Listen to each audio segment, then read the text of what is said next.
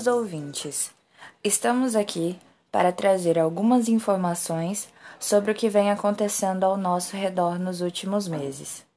Gostaríamos, primeiramente, de conceituar o que é uma epidemia e o que é uma pandemia.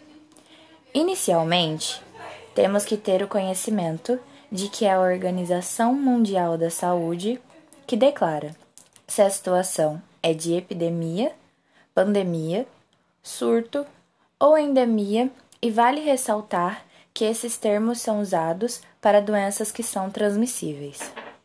Carlos Magno, professor da Faculdade de Medicina da Unesp, Universidade Estadual Paulista, e membro do grupo de contingência do Covid-19 no estado de São Paulo, em uma colaboração com a CNN Brasil, explica que esses são nomes técnicos que descrevem o alcance de uma doença. Epidemia é quando uma doença apresenta um crescimento abrupto, além do que é esperado. Não chamamos de epidemia quando são doenças sazonais, como a dengue, que os casos crescem todos os anos na mesma época. Ou seja, epidemia é a ocorrência de surtos em várias regiões. Podem ser de níveis municipais, estaduais ou nacionais. Magno também explica sobre a pandemia, dizendo que pandemia é o um nome para uma epidemia de âmbito global. É a OMS quem determina se uma epidemia será chamada de pandemia. Mas há um critério técnico. Tem de haver transmissão ativa em pelo menos três continentes. Então, a pandemia se dá quando o surto é de nível mundial. Um exemplo de pandemia. Anteriormente, a do Covid foi a gripe A, conhecida como gripe suína, que foi declarada um estado de pandemia pela OMS quando chegou a atingir seis continentes. A pandemia do Covid-19 foi declarada no dia 11 de março de 2020 pela OMS. A seguir, apresentamos um áudio de um vídeo publicado pela BBC News Brasil no dia 26 de abril deste ano, dando mais detalhes sobre o estado da pandemia. A Organização Mundial de Saúde declarou nesta quarta que a disseminação da Covid-19 pelo mundo evoluiu para uma pandemia. Isso acontece após o novo coronavírus se espalhar por 114 países e infectar 118 mil pelo mundo. Mais de 4 mil já morreram por causa da doença. Mas o que é uma pandemia e o que muda agora que a OMS passou a adotar esse termo? Meu nome é Camila Veras Mota, repórter da BBC News Brasil, e vou responder essas perguntas nesse vídeo. Uma pandemia é declarada quando uma doença nova para a qual as pessoas não têm imunidade se alastra alastra e passa a ser detectada em vários lugares do mundo ao mesmo tempo. O que a define não é a gravidade, mas a distribuição geográfica. Ou seja, não é algo mais localizado em um lugar ou outro, como foi o caso da China no início do surto de coronavírus. Em tese, pessoas em qualquer país estão sujeitas à infecção. É o caso do novo coronavírus e foi o caso, por exemplo, da disseminação do vírus influenza A H1N1 em 2009, a mais recente pandemia vivida pelo mundo. Pandemias são diferentes de epidemias e de infecções endêmicas. Epidemias descrevem um aumento de casos até um ponto máximo, seguido por uma diminuição. É o que ocorre nos países que enfrentam ondas de gripe. Há um aumento das ocorrências no outono e no inverno, geralmente, e depois esses casos diminuem. As infecções endêmicas, por sua vez, são doenças presentes em uma zona específica por muito tempo, com casos distribuídos por todo o ano. Isso acontece em regiões africanas que sofrem com malária, por exemplo. A humanidade enfrenta pandemias pelo menos desde 1580, quando um vírus do tipo influenza, aquele que causa gripe, surgiu na Ásia e se espalhou para a África, Europa e América do Norte. Mas a pandemia que causou maior estrago é mais recente, de 1918. Foi a gripe espanhola que estima-se matou 50 milhões de pessoas. A OMS afirmou que o uso do termo para descrever a disseminação do novo coronavírus não muda a avaliação da organização sobre a ameaça representada pelo vírus nem as recomendações feitas até então aos países. A mensagem aí é de que ainda é hora de se trabalhar para evitar que a doença se espalhe ainda mais. Nesse sentido, o diretor-geral da OMS destacou que o termo pandemia não deve ser usado à toa para causar pânico, nem para criar um sentimento de que estamos perdendo a luta. Ele afirmou que ainda é possível reverter o quadro atual. Apesar de a organização ressaltar que as recomendações não mudam, os infectologistas com quem conversamos afirmam que a declaração de pandemia tem uma série de consequências práticas. Desde seu surgimento, O Covid já se espalhou por mais de 35 países e vem constantemente afetando a população. Cada vez mais o número de casos vem aumentando.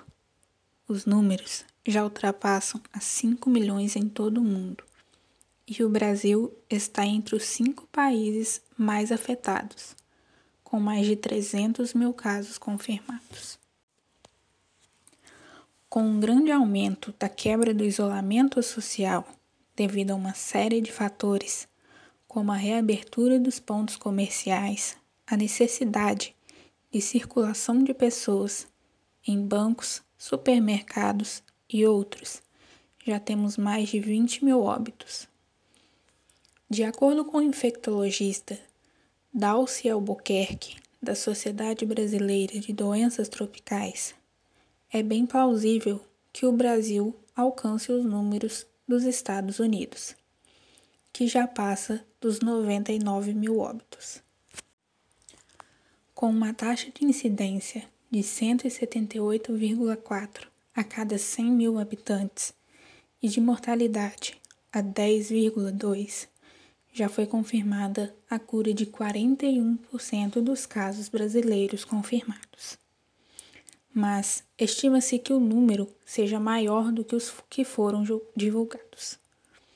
Com uma pesquisa da Universidade Federal de Pelotas, realizada durante uma semana por meio de entrevistas e aplicações de testes rápidos, foi constatado que de sete pessoas, apenas uma realmente sabe que foi infectada.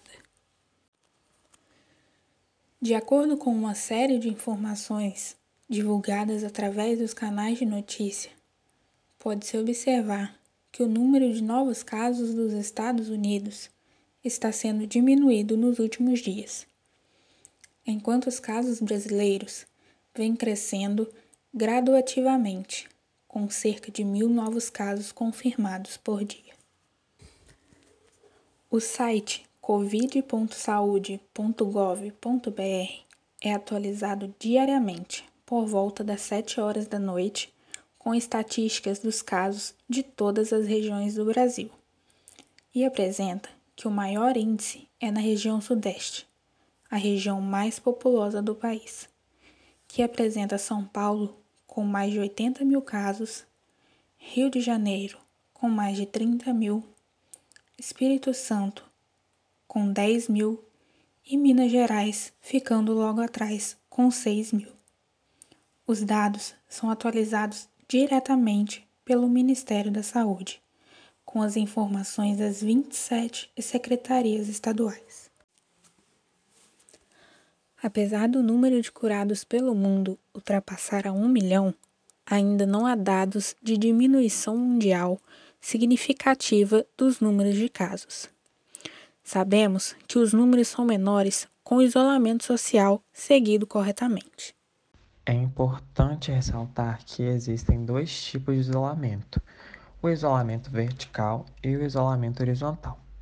O isolamento vertical consiste em isolar apenas os grupos de risco, na tentativa de é, proteger os mais vulneráveis. Na prática, é isolado apenas as pessoas dos grupos de risco em suas casas e os demais que não são dos grupos de risco continuam suas atividades normalmente. No isolamento horizontal, é uma medida mais drástica que isola todas as pessoas. Hum, na maioria dos casos, é o isolamento que mais funciona, porque muitas pessoas que não são do grupo de risco são as que mais passam o problema, que mais passam a doença para as outras pessoas. E, consequentemente, essas outras pessoas podem ser pessoas do grupo de risco e que pode causar até mesmo a morte de um indivíduo. Então, o isolamento vertical ele isola apenas as pessoas dos grupos de risco e o isolamento horizontal isola todos. E o mais eficaz dos dois é o horizontal. Bom, ficamos por aqui. Esperamos ter ajudado os ouvintes a receber e compreender as informações que compõem este episódio. Cuidem-se!